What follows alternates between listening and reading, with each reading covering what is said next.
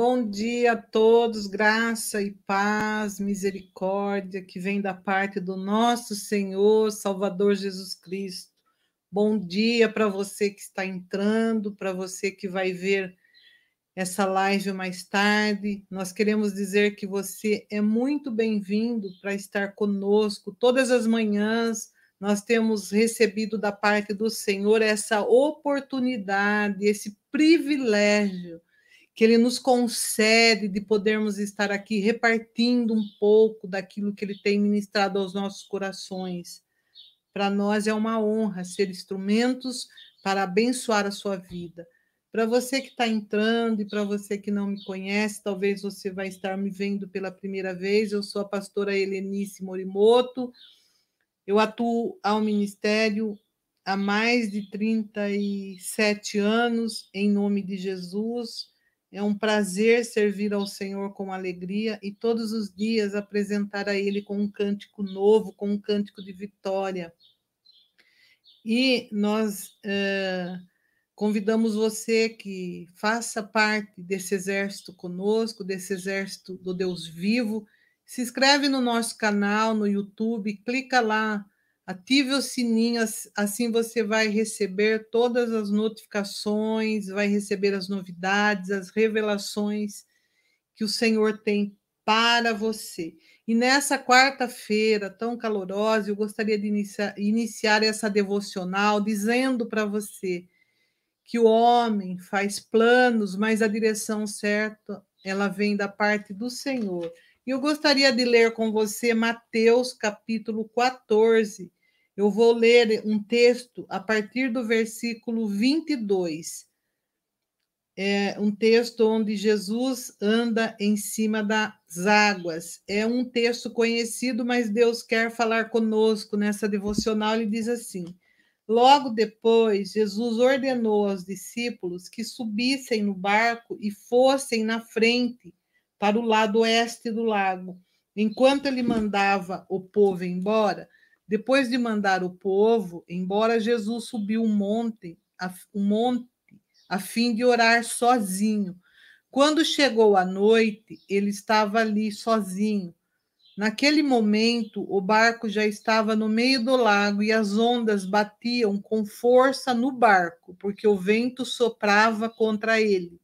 E já de madrugada, entre as três e seis horas, Jesus foi até lá andando em cima da água. Quando os discípulos viram Jesus andando em cima das, da água, ficaram apavorados e exclamaram: É um fantasma! E gritaram de medo. E nesse instante, Jesus disse: Coragem, sou eu, não tenham medo. Então Pedro disse: Se é o Senhor mesmo, mande que eu vá andando em cima da água até onde o Senhor está. Venha, respondeu Jesus. Pedro saiu do barco e começou a andar em cima da água em direção a Jesus. Porém, quando sentiu a força do vento, ficou com medo e começou a afundar. Então gritou: Socorro, Senhor! Imediatamente Jesus estendeu a mão, segurou Pedro e disse: Como é pequena a sua fé! Por que você duvidou? Então os os dois subiram no barco e o vento se acalmou. E os discípulos adoraram Jesus, dizendo: De fato, o Senhor é o Filho de Deus. Se nós prestarmos atenção nesse texto, a gente vai ver algumas coisas no contexto que ocorre durante essa caminhada, eventos anteriores à caminhada uh, dos discípulos de Jesus. No meio da noite, Jesus vai até os seus discípulos e anda sobre as águas, mas esse é o evento que acontece no meio dessa caminhada, mas o evento anterior a essa caminhada que eu queria que você é, gravasse bem isso no seu coração. Jesus instrui os discípulos a atravessar ao mar. É, aqui a gente percebe que quando eu iniciei que o homem pode fazer planos, mas a direção certa ela vem da parte do Senhor, isso significa para nós que aqui os discípulos eles recebem uma instrução, um comando do Senhor. E prontamente, nesse primeiro momento, eles obedecem, eles estão debaixo de um comando, debaixo de uma direção e debaixo de uma obediência. A resposta que eles dão ao Senhor é uma resposta de discípulos que obedecem. O que, que eles fazem? Eles atravessam o mar. E Jesus, nesse momento, ele deseja ter uma comunhão íntima com o Pai. Ele se retira e vai para um monte, a sós com o Pai, e ora. E durante essa caminhada, os discípulos estão passando por uma crise violenta. Vem uma tormenta, um, uma situação de tempestade afronta os barcos dos discípulos. E o que, que acontece? Durante essa, esse evento, essas dificuldades de tempestade, os, Jesus ele retira, ele ora e ele vai até os discípulos e quando ele olha, o barco já está distante. E no meio da noite, então, Jesus vai até os discípulos andando sobre as águas. E os discípulos ficaram aterrorizados, pensando que Jesus fosse um fantasma. E Jesus diz a ele quem ele é, tentando passar para os discípulos uma situação de segurança. Sou eu, não temas, eu não sou um fantasma. Jesus se revela a ele. E, e, e Pedro, se você perceber nesse texto, Pedro ele tem é, um desejo de passar por essa experiência. Os discípulos, todos os discípulos estavam ali vivendo o mesmo momento, passando pela mesma situação de, de dificuldade, mas só Pedro é, deseja viver essa experiência de estar uh, caminhando sobre as águas agitadas e violentas. Mas uh, Jesus disse a Pedro: Venha. Se você perceber nesse texto, Pedro, novamente, ele espera receber o comando do Senhor, ele não vai de qualquer forma. Ele diz ao Senhor: Senhor, se é tu, tu mesmo que, tá, que está andando sobre as águas, eu quero ir também, eu quero estar aonde o Senhor está.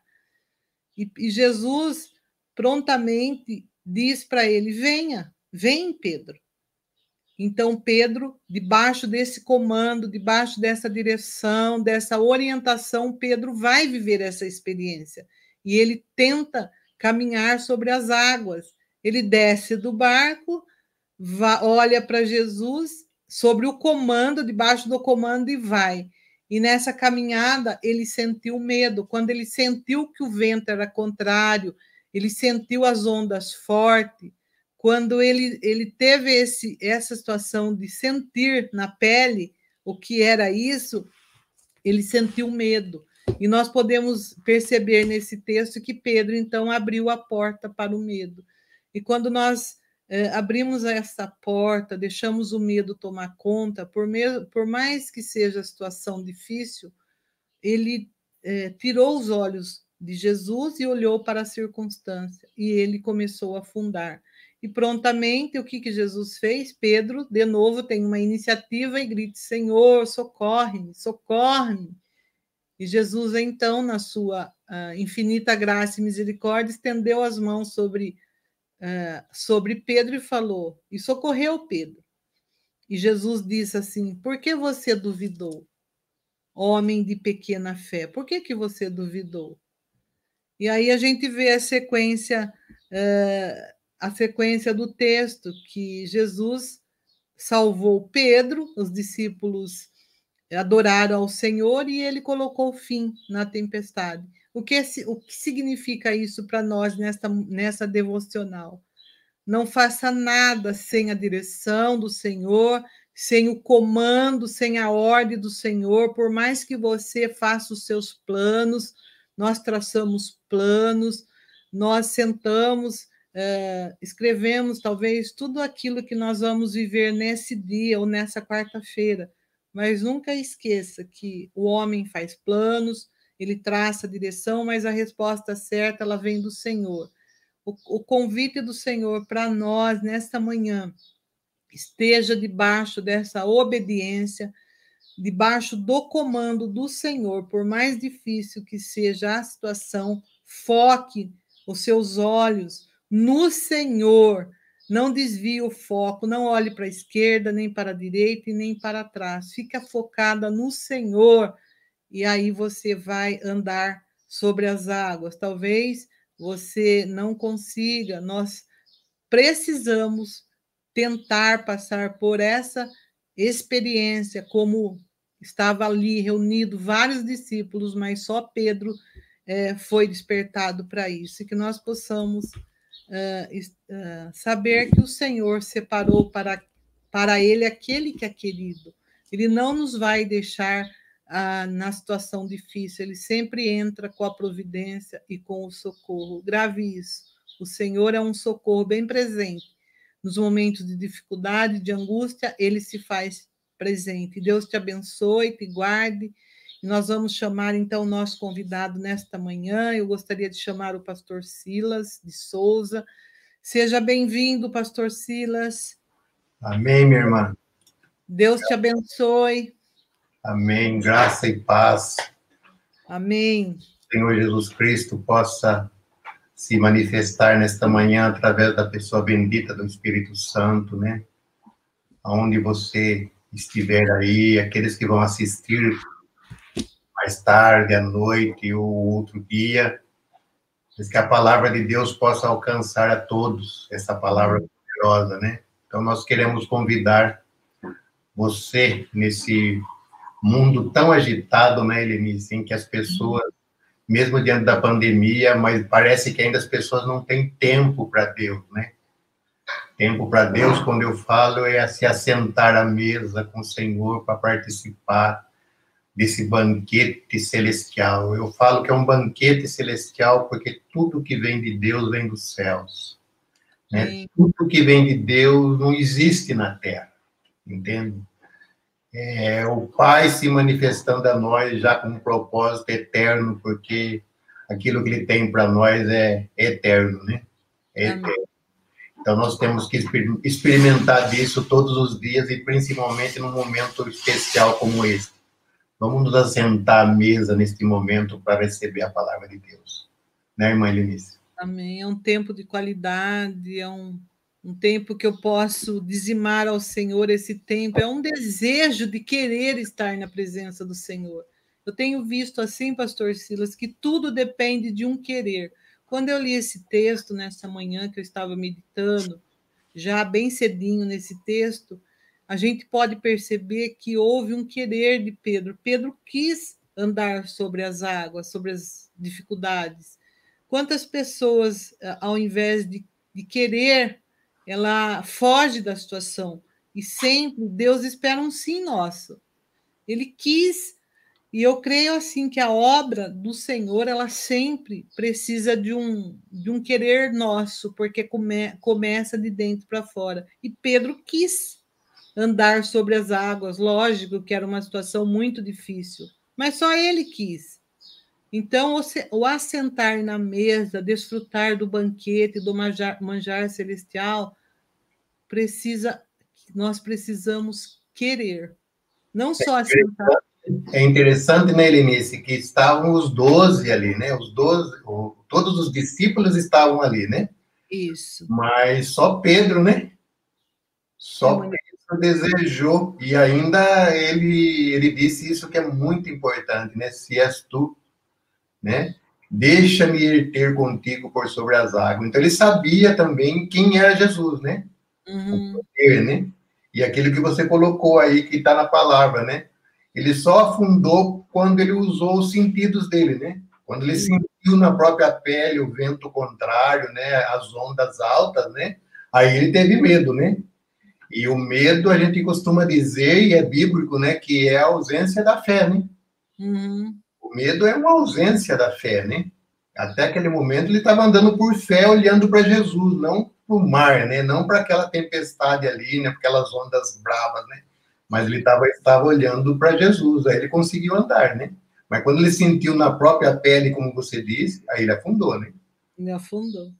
Isso significa para nós que nós não podemos caminhar pelos nossos sentimentos, mas é difícil lidar com essa situação, mas Deus está nos capacitando para isso, está nos ensinando. a gente conversou um pouquinho antes, a gente conversou a respeito da escola. Nós estamos hum, em construção, nós somos um templo que está em construção. Então, nós estamos sendo moldados pelo Espírito Santo. E Deus está nos construindo de uma forma que sejamos, conseguimos, que a gente vai conseguir chegar à estatura de varão perfeito, talvez na eternidade, mas aqui a gente está caminhando para isso. Graças a Deus por isso, né? É verdade mesmo, né? Eu estava até vendo essa palavra, a palavra discípulo mesmo, né? Dentro desse texto que a gente vai compartilhar daqui a pouco, né? Quando fala que Ananias era um discípulo, né? E a gente tem discípulo como um produto, vou usar a palavra produto acabado, né? E o discípulo, ele nunca é um produto acabado, nós aprendemos todos os dias. E quanto mais nós aprendemos, menos sabemos. A gente acha que não, cada dia eu, sei mais. Não, com Deus não. Entende? Cada dia a gente sabe menos, porque ele é muito rico. Uhum. É, a riqueza de Jesus é muita, é muita coisa para a nossa vida, né? É, para a eternidade, né? Então, esse, essa palavra discípulo, às vezes a gente acha assim, não, agora eu sou um discípulo e estou pronto, né? E aí que o homem se engana e se perde, né? Uhum. É um produto acabado. Nós, enquanto estivermos aqui, nós vamos ser um discípulo, um eterno aprendiz, vamos usar essa, essa palavra aqui na Terra, né? Nós temos que aprender todo dia com Jesus, com o Espírito Santo, com Deus. Todo dia. Todo dia nós precisamos aprender e querer, né? Aprender. E dar uma resposta positiva àquilo que ele está nos ensinando. Isso é, é, a maior, é a maior dificuldade, é responder ao Senhor, né, Helenice? Às vezes nós não respondemos, Senhor, ouvimos a palavra dele, principalmente em situações difíceis, né, quando nós estamos, né, com enfermidades em casa, com situações financeiras difíceis, né, seja qual for a dificuldade, nós precisamos responder à palavra de Deus, né, aquilo que nós temos ouvido, aquilo que a palavra de Deus diz para nós, né, Uhum. O que você disse também, né, que o, o homem faz seus planos, né, mas a direção certa vem do Senhor, né? Mas é tão difícil você ouvir o Senhor, né? A gente faz os planos e nós estamos seguros nos nossos planos, não é verdade? E uhum. esquecemos que a direção certa vem do Senhor. E parece que quando aquele plano que nós fizemos não dá certo, aí nós ficamos revoltados e até nos revoltamos com Deus, até. Alguns revoltam com Deus, né? Uhum. Murmura, murmura, reclama, mas Deus, ele, a gente não adianta é, espernear. Deus, ele conhece, ele é onisciente, onipresente, onipotente, ele é conhecedor de todas as coisas. Nós temos que estar mesmo debaixo da direção, da orientação, do comando dele. É, é ouvir o comando dele para não errarmos. Daí você fica seguro naquilo que você uh, vai fazer. Pastor, só chega um pouquinho mais perto do, do computador, porque tem um pessoal falando que está baixo. Está baixo? É, pode chegar mais perto. Eu acho que vai melhorar agora, então. Está baixo. Né? Isso, agora vai. Agora vai, né? Com o calor vai. Tudo, muito calor, né? Está muito calor, mas vamos lá, né? Vamos lá, o que, que você tem para nós hoje, através do Espírito Santo? Eu queria, eu já compartilhei alguma coisa contigo, né? Atos, capítulo 9. Atos, capítulo 9, do 1 ao 19. E eu gostaria de ver se você pode ler para a gente, né? Uhum. Vou ler. Do 1 ao 19? Do 1, do 1 ao 19. Diz aí, eu vou ler na linguagem de hoje, que é mais fácil para entendermos. Enquanto isso, Saulo não parava de ameaçar de morte os seguidores do Senhor Jesus. Ele foi falar com o grande sacerdote e pediu cartas de apresentação para as sinagogas da cidade de Damasco. Com esses documentos, Saulo poderia prender e levar para Jerusalém os seguidores do caminho do Senhor que moravam ali, tanto os homens como as mulheres. Mas na estrada de Damasco, quando Saulo já estava perto daquela cidade, de repente uma luz que vinha do céu brilhou em volta dele. Ele caiu no chão e ouviu uma voz que dizia: Saulo, Saulo, por que você me persegue? Quem é o Senhor? perguntou ele. E a voz respondeu: Eu sou aquele que você persegue. Mas levanta-se, entra na cidade, e ali dirão a você o que deve fazer. Os homens que estavam viajando com Saulo ficaram parados sem poder dizer nada. Eles ouviram a voz, mas não viram ninguém. Saulo se levantou do chão, abriu os olhos, mas não podia ver nada. Então eles o pegaram pela mão e o levaram para Damasco. Ele ficou três dias sem poder ver e durante esses dias não comeu nem bebeu nada. Em Damasco morava um seguidor de Jesus chamado Ananias. Ele teve uma visão e nela apareceu o Senhor chamando Ananias. E ele respondeu: Aqui estou, Senhor. E o Senhor lhe disse: Apronte-se, vá até a casa de Judas, na rua direita, e procure um homem chamado Saulo, da cidade de Tarso. Ele está orando e teve uma visão. Nela apareceu um homem chamado Ananias, que entrou e pôs as mãos sobre ele, a fim de que ele pudesse ver de novo. Ananias respondeu: Senhor, muita gente tem me falado a respeito deste homem e de todas as maldades que ele fez em Jerusalém com os que creem no Senhor. E agora ele veio aqui a Damasco com autorização dos chefes dos sacerdotes para prender todos os que te adoram. Mas o Senhor disse a Ananias: Vá, pois eu escolhi esse homem para trabalhar para mim, a fim de que ele anuncie o meu nome aos não-judeus, aos reis e ao povo de Israel. Eu mesmo vou mostrar a Saulo tudo que ele está tudo que ele terá de sofrer por minha causa.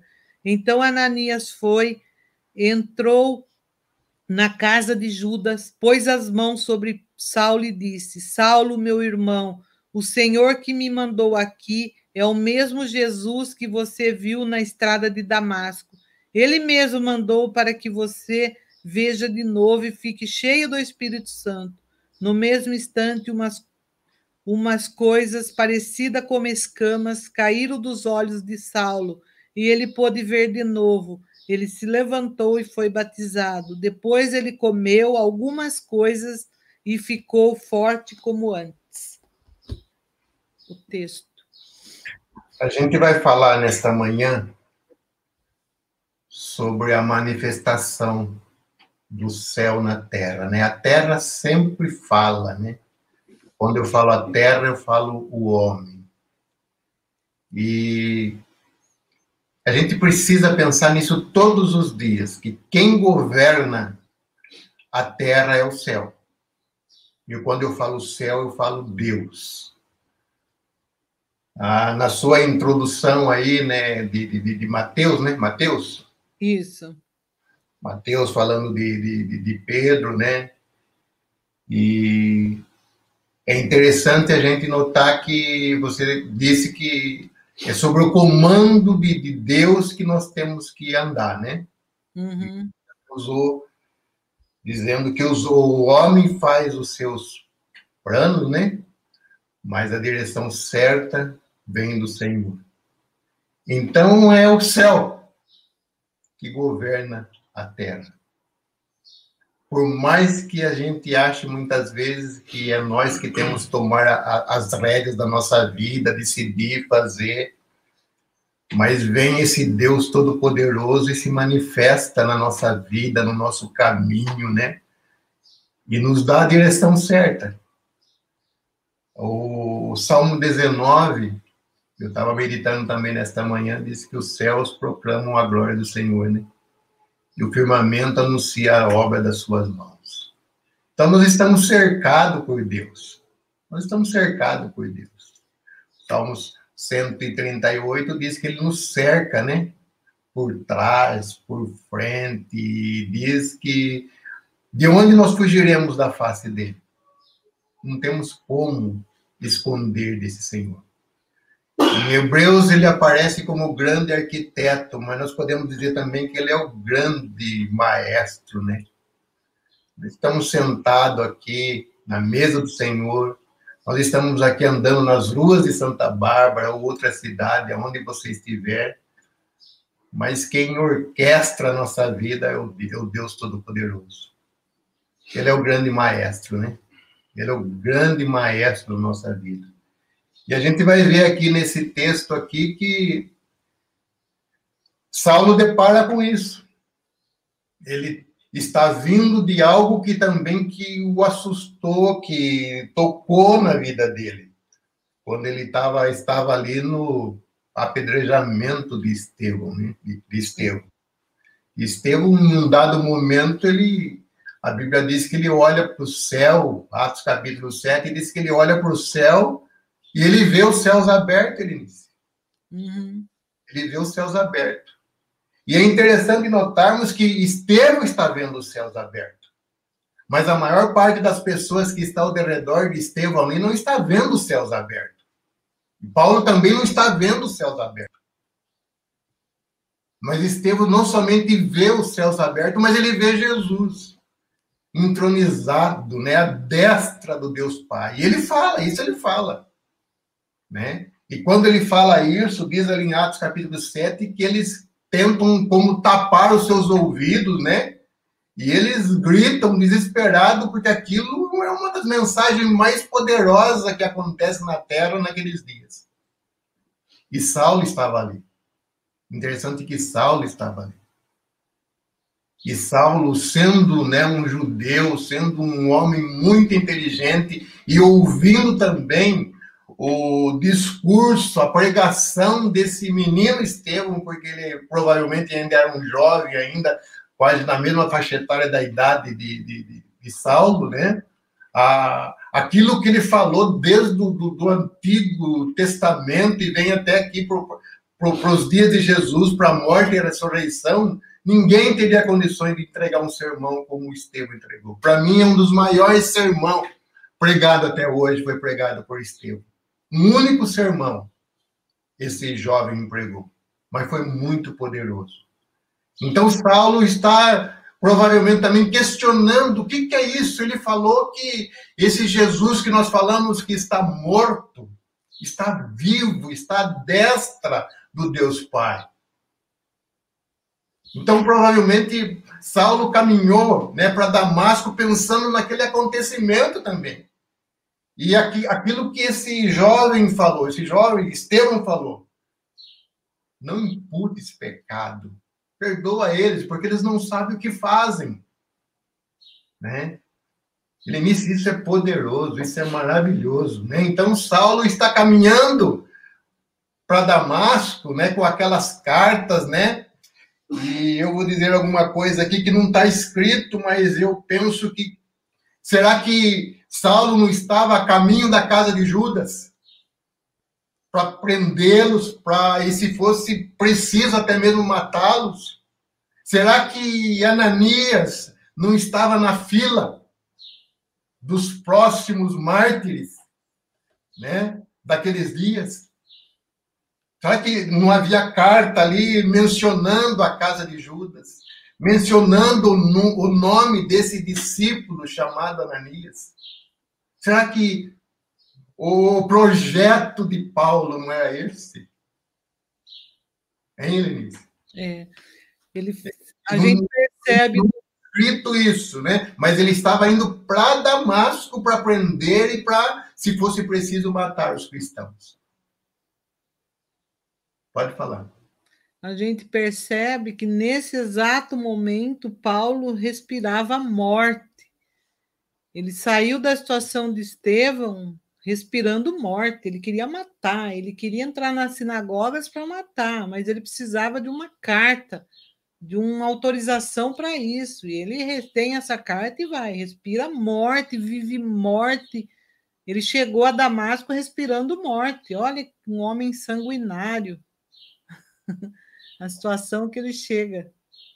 E aí, e aqui é interessante, né, Elinice, porque eu quero falar hoje, né, sobre a, a manifestação do céu na terra, né? O céu governando a terra, né? Nós podemos falar muitas coisas, fazemos muitas coisas, mas quem governa é o céu.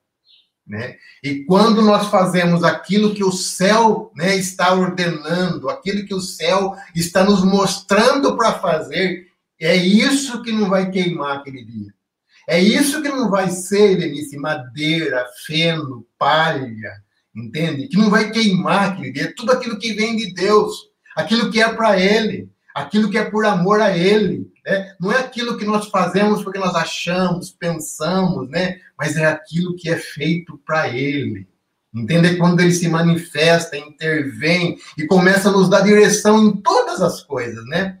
Eu sempre cito a irmã Terezinha Sbravati, que você conheceu muito bem, né? Que nós andamos junto, né? Ela sempre dizia algo assim para mim, Pastor Silas, Deus é um Deus de detalhes.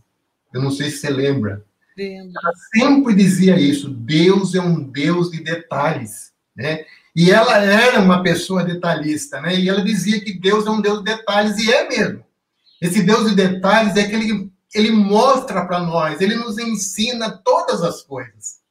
Eu gosto de, de, de, ver também Noé, né, que recebeu do Senhor todo o projeto, toda a arquitetura da arca, né? Aí depois vem o tabernáculo, vem o templo, né? Vem todos os detalhes, cores, medidas exatas, né? O porquê das medidas, tudo. Então Deus é um Deus de detalhe, né? Então, a arca, né, o tabernáculo, o templo, tudo já apontava para Cristo.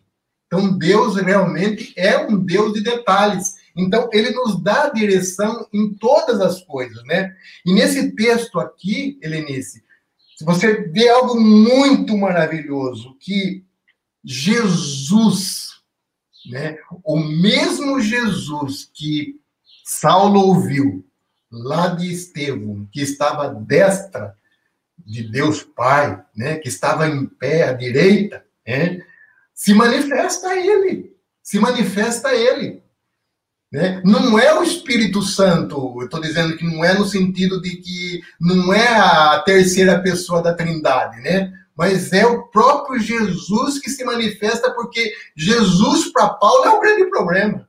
Uhum.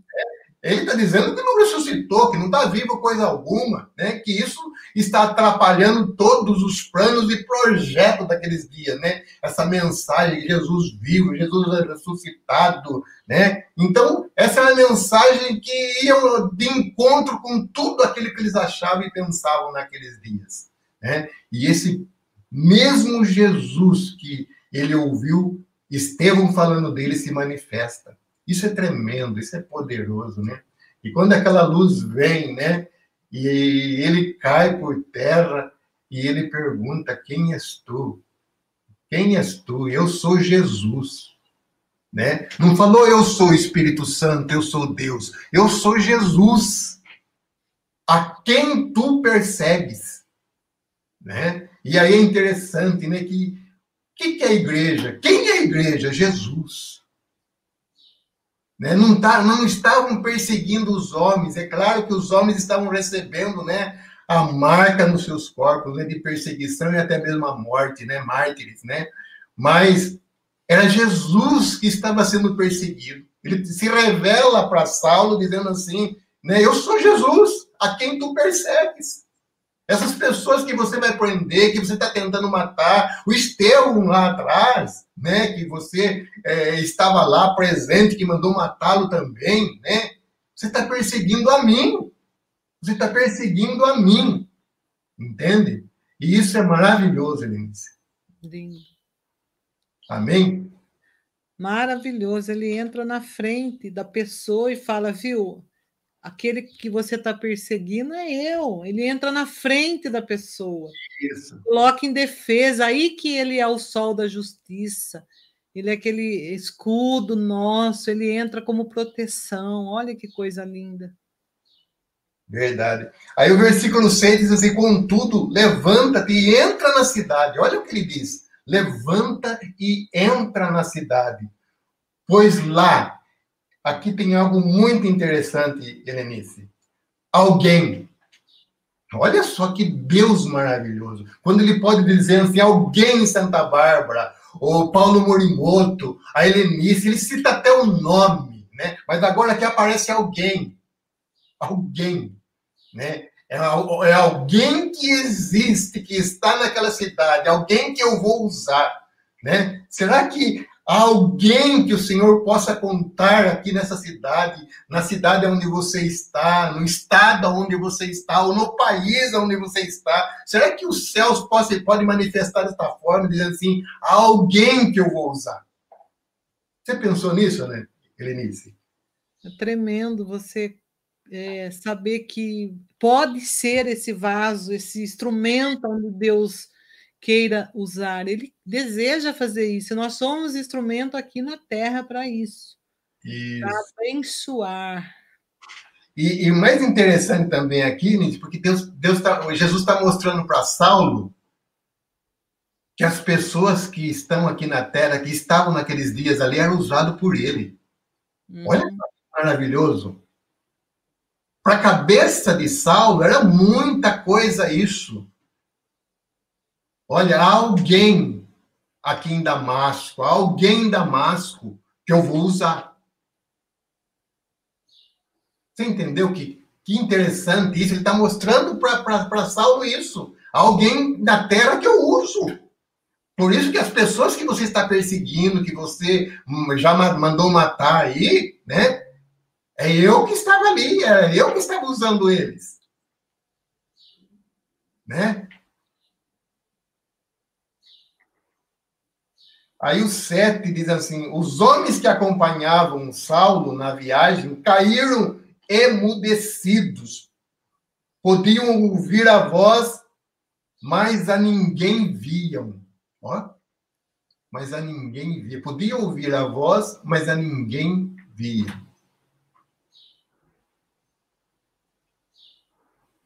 Ao mesmo tempo que é maravilhoso, nós podemos dizer também que aquele, aquele, aquele acontecimento ali era assustador para os guardas e até mesmo para Saulo. Era a manifestação do Deus Todo-Poderoso. A manifestação de Deus na terra. Aí o 8 diz: Saulo ergueu-se do chão e, abrindo os olhos, não conseguia ver coisa alguma. Então, guiado pela mão, foi conduzido até Damasco. Aí o 9 diz: E por três dias esteve cego, durante os quais não comeu e nem mesmo bebeu. Três dias. Será que Saulo já havia passado por uma experiência como essa? Será que Saulo já havia experimentado isso? Cego sem beber, Helenice, e sem comer. Três dias. Três dias. Três dias. Mas nós vamos ver o que, que esse homem estava fazendo três dias. Né? O que, que Saulo estava fazendo durante três dias, Helenice? O que, que ele estava fazendo três dias na casa de Judas? Nós vamos ver aqui. Uhum. Aí, aqui, Lenice, no 10, né? No 10 já aparece. E havia em Damasco, olha só o que o Espírito de Deus faz, né? E havia em Damasco um discípulo chamado Ananias. Um eterno aprendiz de Deus, né? Não dos homens, mas um eterno aprendiz de Deus estava ali em Damasco, chamado Ananias. Uhum. Ananias, o nome dele significa graça, misericórdia. Simplificando graça e misericórdia. E só aqui, início, nós poderíamos ficar semanas e semanas falando sobre a, a, graça e a misericórdia. Que todo discípulo, que todo apóstolo, pastor, mestre, evangelista, né, profeta, ele tem que estar cheio da graça e da misericórdia. Se você olhar lá na escolha dos, dos diáconos, né, eles eram cheios do que? De graça.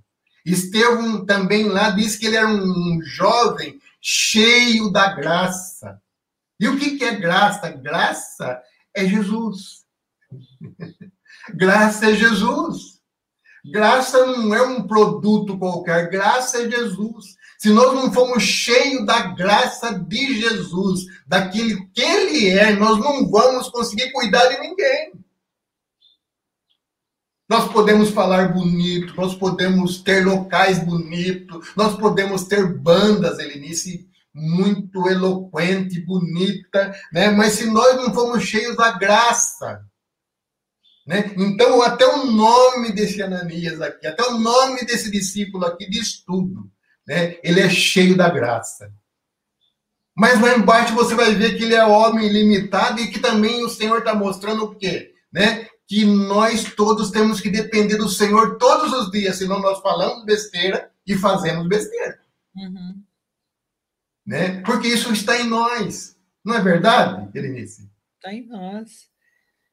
E ele aqui deixa bem claro que uh, a graça, o favor é, imerecido de Deus, ele, é, é lindo isso, cheio, um homem que vivia, que achou graça aos olhos do Senhor, Ananias. Olha que coisa tremenda, né?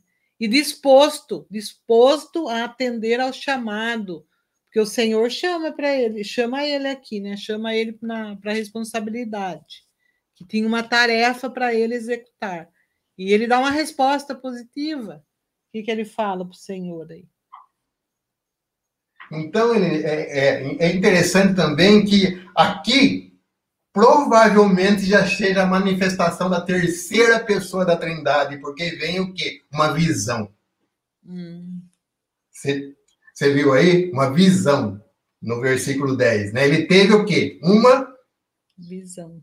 O Senhor o chamou em uma Visão. Visão, né? Então, o céu está se manifestando. O Deus Pai, Filho, Espírito Santo está se manifestando.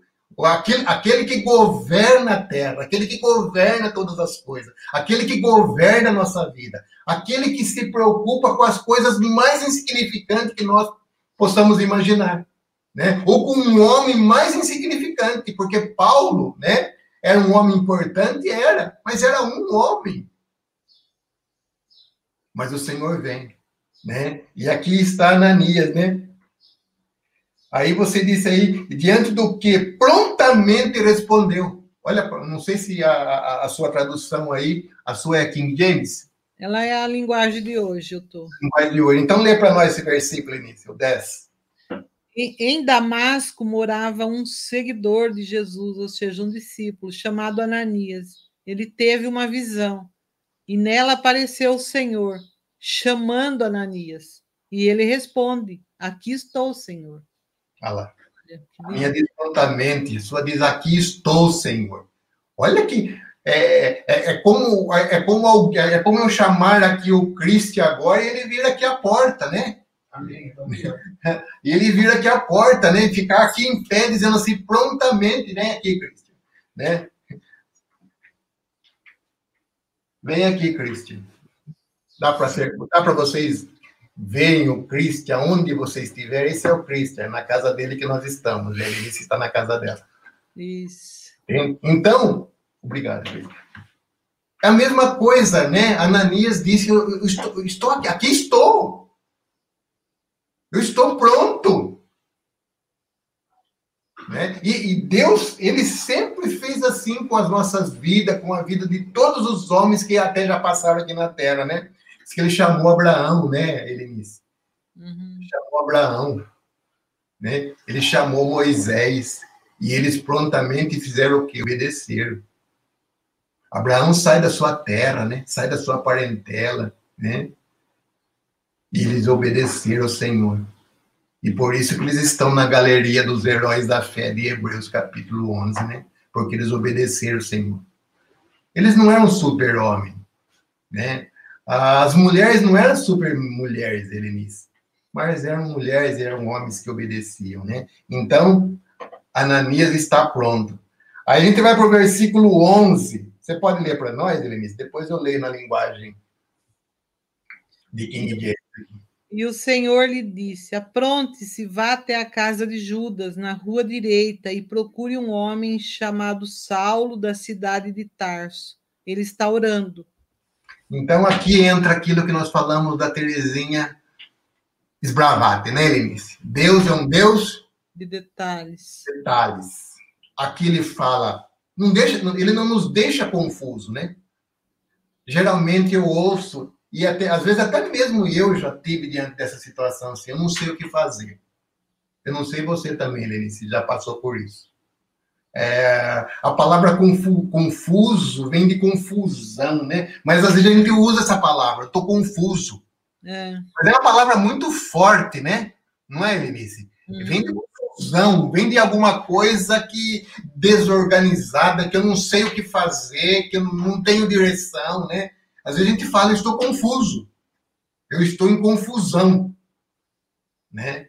Ou tem pessoas que chegam e dizem para a gente assim, ó, me ajude a sair dessa confusão. Uhum. Às vezes confusão de pessoas, às vezes confusão de situações, confusões financeiras, confusões familiares, né? Eu não sei qual a confusão, né, meu irmão, minha irmã, meu amigo, que você está metido aí, né? Mas às vezes nós nos sentimos em confusão, né? Mas Deus, ele não é um Deus de confusão, ele quer nos dar direção e ele é um Deus de detalhes, ele nos mostra todas as coisas. Né? Quando nós pegamos esses planos nossos e colocamos diante do Senhor, né, Lenice? Colocamos hum. diante do Senhor, Senhor, eu fiz esses planos aqui, mas qual que é o teu? Me dá direção. E às vezes a direção que ele vai nos dar é dolorida. Não é verdade, Lenice? E é outra, né? É outra, né? Porque nós gostamos que Deus simplesmente seja aquele juiz, né? Quando eu falo juiz, é aquele que senta ali e pega aquele martelinho famoso ali e ele bate, né? Hum. Né, Lenice? Aquele martelinho famoso, ele bate, né? Decreta, né? É, está condenado, né? Entende? Nós queremos muitas vezes que Deus aprove tudo aquilo que nós falamos, pensamos, e Deus não é assim. Quando nós pedimos para ele direção, entende? Dar direção, muitas vezes, e eu digo uma coisa, por experiência própria, a maior parte das vezes a direção não é aquilo que nós pedimos, é outra. Já experimentou isso, Erenice? Já, é outra, outra direção. A gente traça os planos e Deus é que dá a direção, porque Ele fala que instrui, que ensina o caminho que a gente deve seguir, e sobre as vistas dele ele dá conselho, é tremendo. Quando esse texto que eu li é uma confirmação da palavra que você tá, está Amém. expondo nessa manhã. O Espírito é o mesmo, ele testifica no nosso espírito. Amém. Jesus, quando ele ele estava com os discípulos ali na, diante da multidão, ele despede a multidão no texto que eu li. Ele vai despedir a multidão Daí ele vai para o monte orar e ele dá uma ordem, viu? Mas você não vai, vocês não vão subir comigo no monte, vocês vão no mar. Lá, vocês vão de barco e vai atravessar aí o lago, o mar que seja.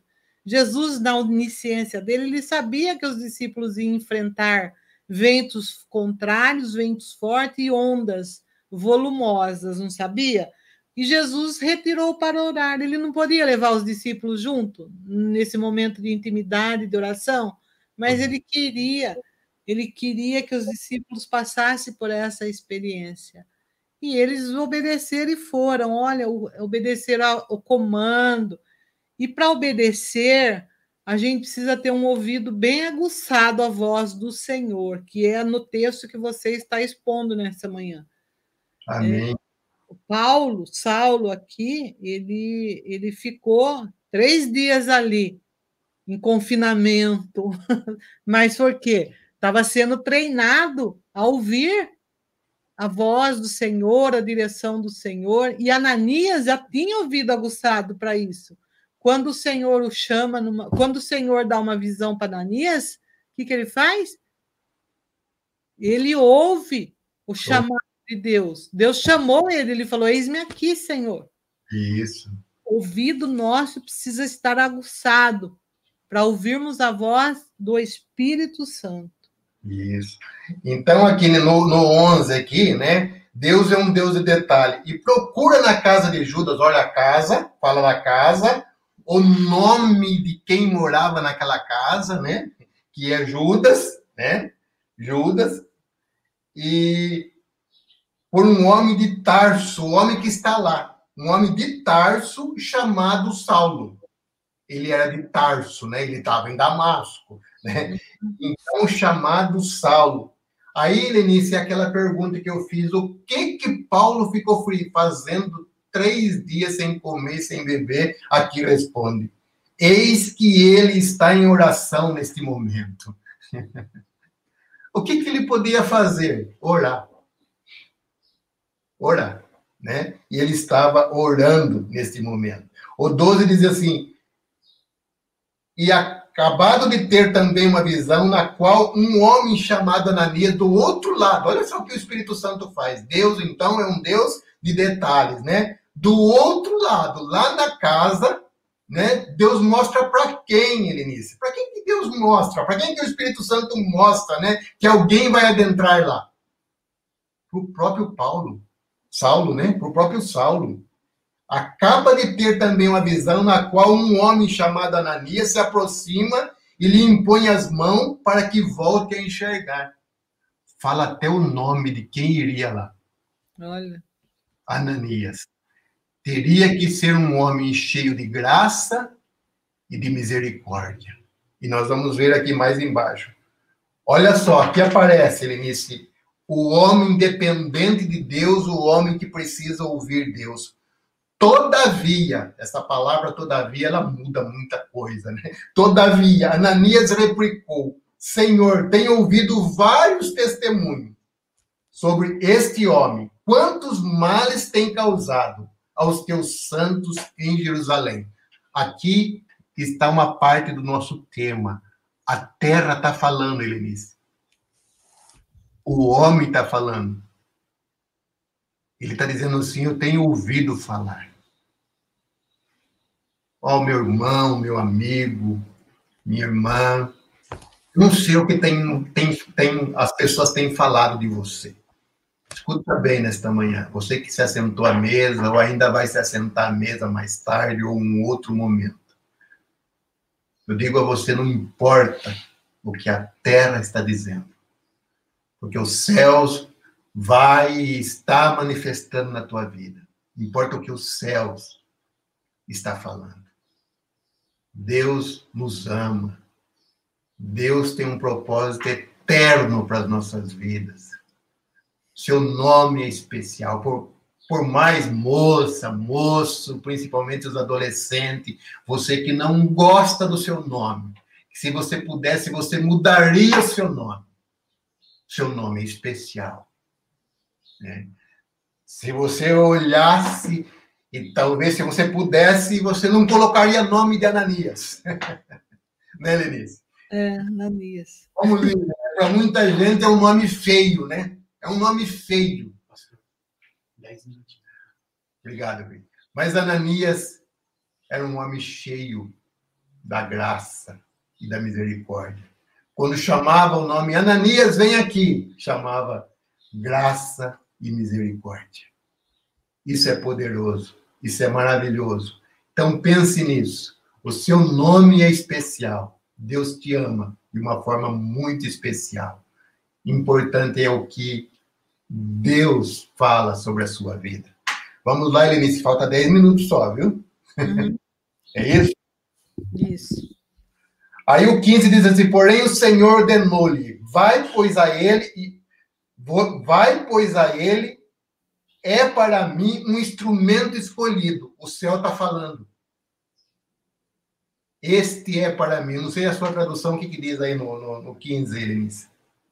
Mas o Senhor disse a Ananias: Vá, pois eu escolhi esse homem para trabalhar para mim, a fim de que ele anuncie o meu nome aos não-judeus, aos reis e ao povo de Israel. Olha. Então, o céu está dizendo o que, Helenice?